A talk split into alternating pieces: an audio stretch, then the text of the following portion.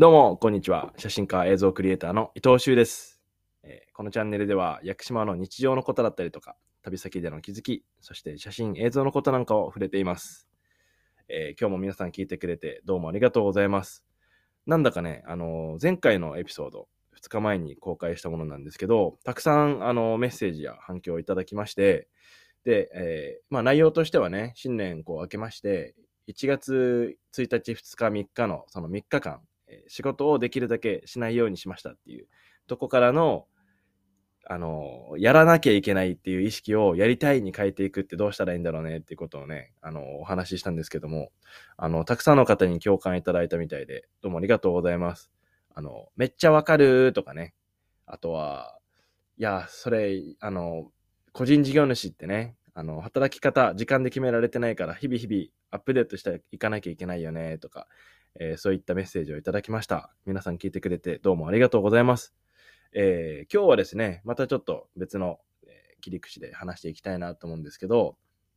えー三が日三が日も終わって、まあ皆さんね、仕事が始まったんでしょうかまだゆっくりしてる方もいるんでしょうかね。で、まあそのフリーランスっていう、まあ職種っていうんですかね、自分で仕事をしている方々、個人事業の方々って、うん、やっぱりいつ仕事でスタートするとか、あのいいつね、休むとかね、そういうことがメリハリつきづらいですよね。で、このメリハリっていう言葉にも共通することなんですけど、えータイトルにしました。毎日立ち止まるっていうことで、どういうことかっていうとですね、えーまあ、屋久島のちょっとモーニングルーティンを紹介したいなと思います、まず。まあ僕、最近、だいたい朝7時ぐらいに起きて、その、起きてまず最初にすることが温泉に行くことなんですよ。おじいちゃんかっていうね。そう、あの温泉にね、僕の住んでる屋久島、来たことある方はもしかしたら、わ、そこ、僕も私も温泉行きましたっていう人もいるかもしれないですけど、小野間温泉っていう、えー素晴らしい温泉があるんですよ。あの、屋久島これから来る方はぜひ入ってほしいんですけどね。激アツの温泉でございます。この小野間温泉から徒歩3分ぐらいのところに僕が今住んでるわけで、もうこれはね、あのー入らないわけにはいかないなという。で、しかも、小野間区民だと、その温泉費っていうのが区費に、毎月払う区費に含まれてるので、1回300円っていうのも払って、払う必要がなくて、もう行き放題なんですよ。最高でしょまあ、そんな理由もあって、小野間に住みたいなっていうことで、今、小野間に運がよくですね、物件が見つかって住んでるんですけども、まあ、せっかくお家も近いし、で、屋久島、南国の島といえど、冬冷えるんですよ。結構寒くてですね。で、朝方とかものすごく冷えるから、冷えた体をもう暖房で温めるよりも、温泉に先に入っちゃった方が、あの、コスパがいいんじゃないかっていう。まあもちろんそういうのもあります。で、うちはガスを通してないんですね。で、ガス通してないで生活できるのっていう、まあガスを当たり前に使ってる方とかは思うかもしれないんですけど、ガスって基本料金高いですよね。なんか3000円とかするのかな。で、使ったらもっといっちゃって、で、あのまあ僕、1ヶ月2ヶ月家を空けるっていうことがすごく多いので、そういう固定費をできるだけ下げるようにね、してるんですよ。なので、料理は、あの、ストーブを使ったりとか、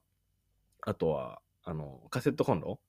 だけで賄ってますね。で、他の、まあ、お湯が出ないけど、お湯も冬の間はストーブを使って温めたお湯で油物とか洗ったりとか、まあ、あとは、その、やっぱり一番必要な部分って温泉だと思うんですけど、あの、温泉っていうかお風呂お風呂はもう徒歩3分のところに温泉があるから OK っていう感じで、えー生活しています。まあ、そんな前提、前、えー前、前情報で、毎日温泉に行ってるんですよ。今、例えば7時半から8時ぐらいまで温泉に行くとするでしょ？その温泉に入ってる間、最近、まあ、こ屋久島にね、帰ってきてからずっとやってることがあるんですけど、めっちゃ短い瞑想をしてる、するようにしてるんですよ。あの、朝寒いって言ったじゃないですか。寒い時のこの外気が冷たい時に体が温まって頭だけシャキーンみたいな時ってめちゃくちゃ気持ちよくないですかあの、この感覚が好きで、あと、この間温泉、夕方になるとものすごく混むから、あの、朝のね、空いてる時間に行きたいっていうのもあるんですけど、その、まあ、人が少ない時、下手したらもう貸し切りみたいな時に、朝一人で瞑想をして、で、今日のなんかイメージ作りっていうんですかね。今日どんな一日にしようかっていうイメージを頭の中で作ります。で、あの、今日何をしようっていうことを決めないで一日の仕事っていうか作業、パソコン作業でもそうだし、イベントの準備でも何でもそうなんですけど、スタートしちゃうと、ものすごく達成感のない一日になっちゃうんですよ。まあなんでって、目標が明確じゃないから、達成したかどうかが自分で分かりづらい。まあなので、今日はこんなことやるよって、飲食店時代にね、やってた、まあ、プレップリスト、この仕込みリストみたいなのを毎日必ず前日に冷蔵庫チェックして、あ、これがないから、これを今日は仕込むぞって、前の日にやって、で、朝来たら、まあ別の人だったりとか本人だったりしますけど、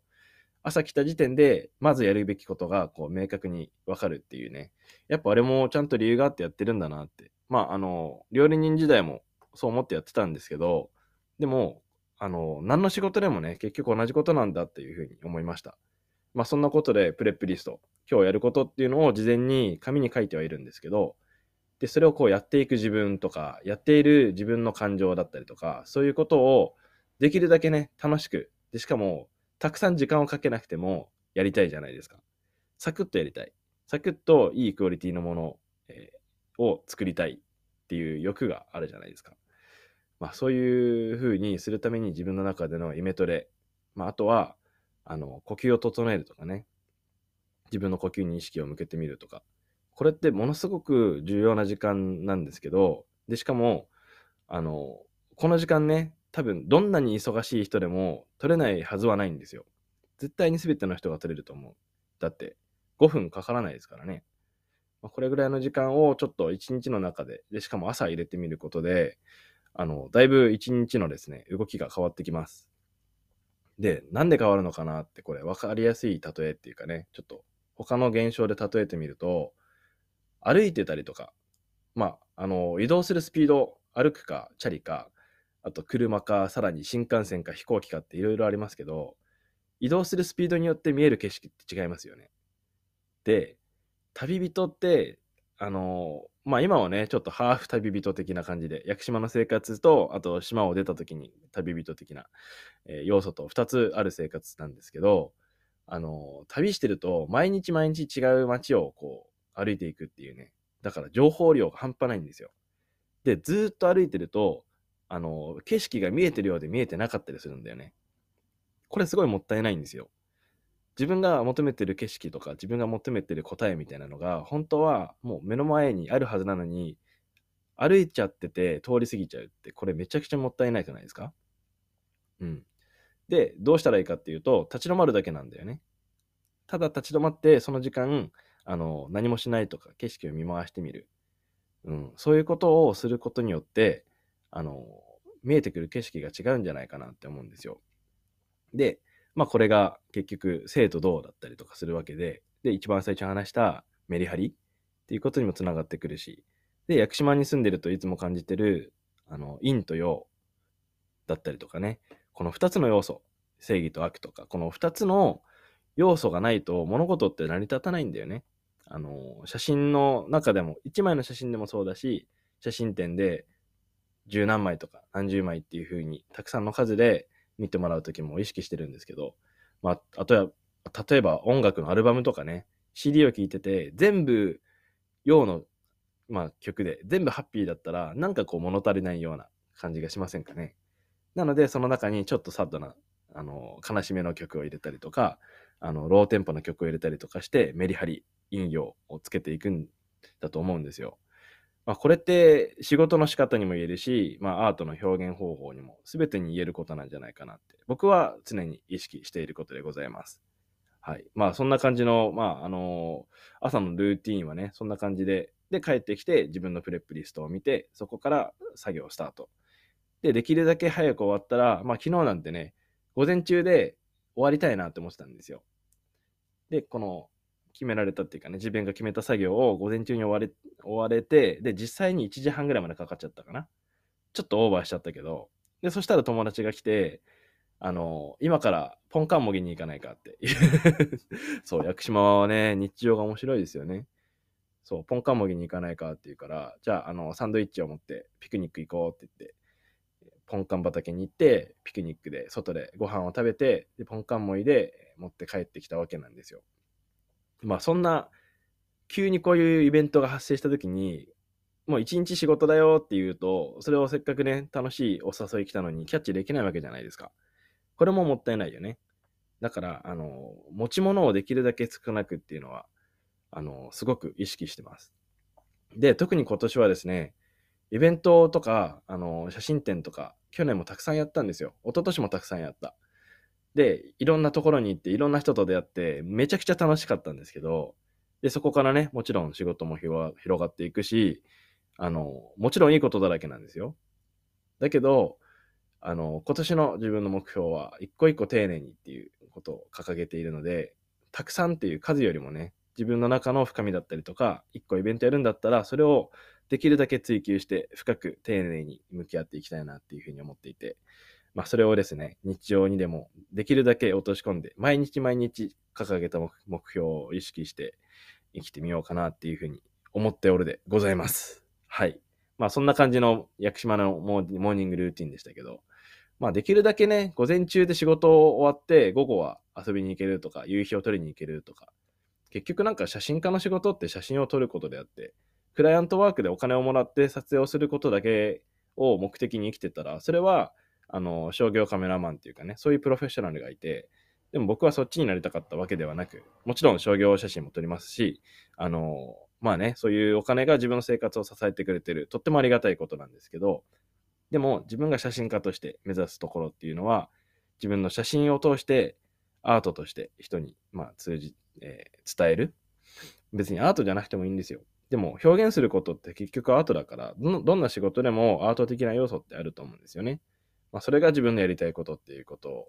できるだけぶれないようにですね、意識を向けて、で、時間を取ることによってそういう時間も作れるかなという実験中でございます。はい。あの、まあ、そんな感じで、なんか、あの、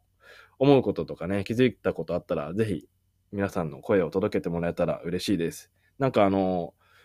このラジオも、だいぶのらりくらりとね、ゆったりペースでやってて、だからやってることを知らない人も多分まだたくさんいるんですよ。まあそんな中で、昨日のラジオがなぜかまあ、たまたま三が日だったっていうのもあるかもしれないですけど、ものすごくですね、たくさんの人に聞いてもらえて、で、なんか聞いてくれた人もほとんど何かしらの反応、いいねくれたりとか、メッセージくれたりとか、あとはインスタのストーリーズでもシェアしてるんですけど、インスタのストーリーズでも返信くれたりとかね、してくれて、なんかこう、手応えをものすごく感じて、で、気づいたら、のらりくらりやってた割には、フォロワーももうちょっとで50人いきそうな、今49人なので、えー、今、フォローした方、もしかしたら50人目になるかもしれないです。はい。まあ、そんなことで、ちょっとね、今年はラジオの更新も頻繁にしていこうかなと思うので、気に入ってくれた方、ぜひチャンネル登録してもらえたら嬉しいです。アプリをダウンロードするとね、あの画面が消えても、あの、Spotify とかみたいにずっとなり続けてくれるので、なんかあの日常の聞き流しだったりとか、通勤中に聞くとかね、なんかそんな使い方してもらえたら嬉しいと思います。じゃあ今日はこんなところでえ失礼したいと思います。また次のエピソードで会いましょう。